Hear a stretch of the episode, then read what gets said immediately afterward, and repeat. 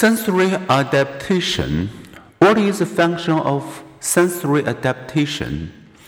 Entering your neighbor's living room, you smell a musty odor.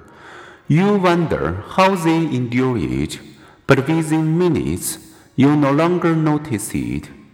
Sensory adaptation has come to your rescue. When we are constantly exposed to an unchanging stimulus, we become less aware of it because our nerve cells fire less frequently. Why, then, if we stare at an object without flinching, does it not vanish from sight? Because, unnoticed by us, our eyes are always moving. This continual Fleeting from one spot to another ensures that stimulation on the eye's receptors continually changes.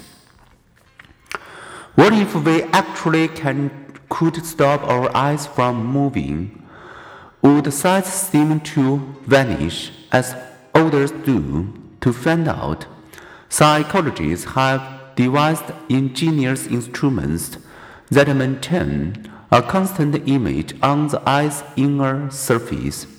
Imagine that we have fitted a volunteer, Mary, with one of these instruments, a miniature projector mounted on a contact lens. When Mary's eye moves, the image from the projector moves as well. So everywhere that Mary looks, the scene is sure to go. If we project image through this instrument, what will Mary see? At first, she will see the complete image, but within a few seconds, as her sensory system begins to fatigue, things get weird.